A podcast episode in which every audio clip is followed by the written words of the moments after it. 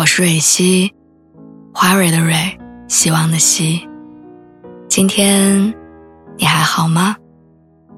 你可以在微信公众号和微博中搜索“蕊希”，每天晚上我都会用一段声音陪你入睡。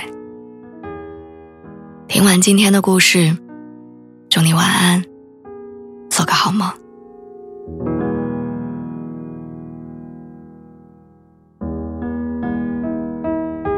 我有过一个很喜欢的人，有多喜欢呢？大概就是在他之后，我再也没有遇到过一个让我毫无保留去爱的人。以前我遇到喜欢的人，我总是习惯性的退缩逃避，因为打心底里的感到自卑，因为觉得爱情这种事儿很难发生在我身上。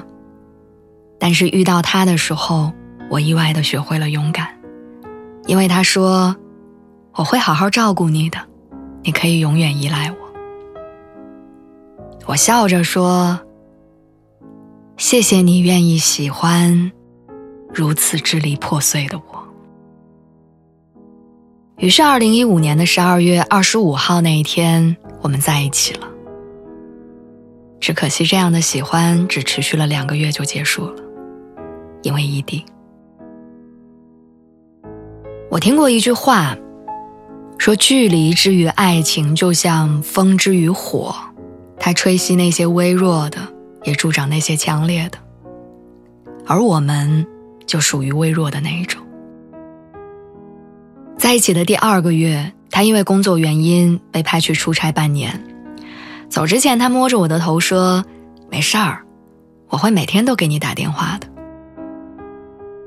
但是离开之后，他只打了一通电话给我。每次我打过去，他总会说我在忙，晚点聊，我好累，明天说。你怎么就不理解我呢？那些隔着屏幕的无力感，毫无预兆的袭来，我好像成为了他的负担，他的累赘。我怎么做都不对，怎么说，也都显得多余。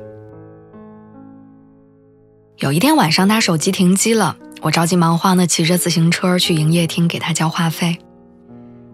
那个时候我们还用的是按键手机，不能用手机缴费。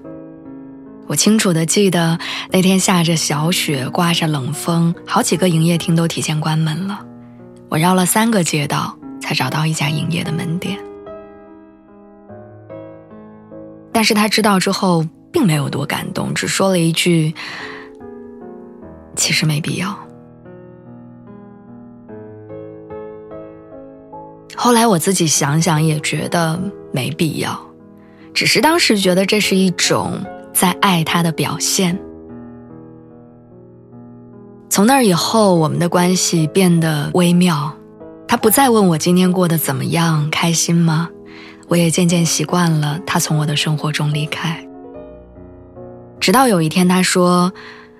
我好像不知道该要怎么谈恋爱了。我们分开一段时间吧。我沉默了一会儿，没有说话，最后回了一句：“好的。”没有撕扯，没有谩骂，没有质问，我们就这样平淡的结束了。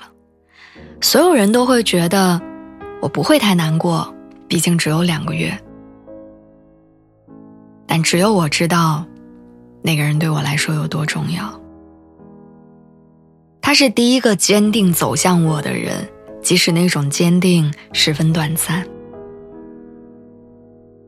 刚在一起的时候，他不管干什么都会提前主动向我报备，让我别担心。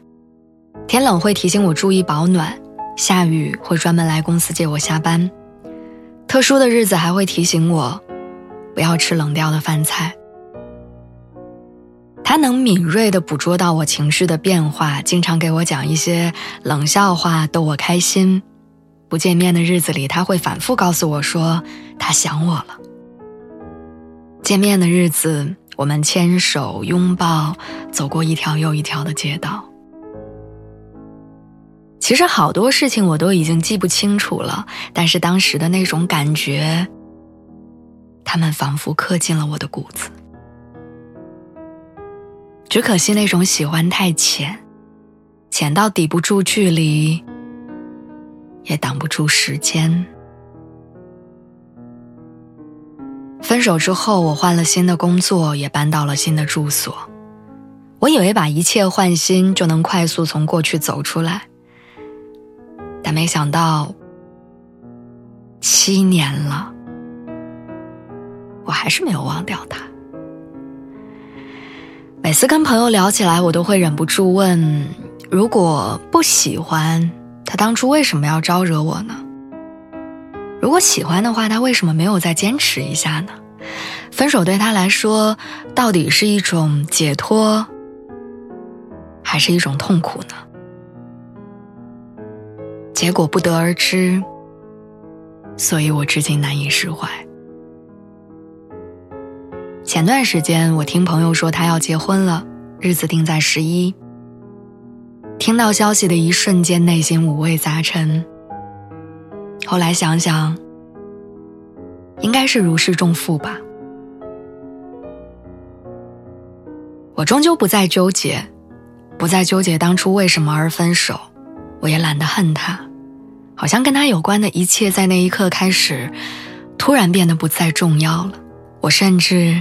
开始庆幸没有为他再耗费下一个七年。我的生活还没有太糟糕，重新开始还来得及，没有什么好遗憾的啦。就祝他幸福，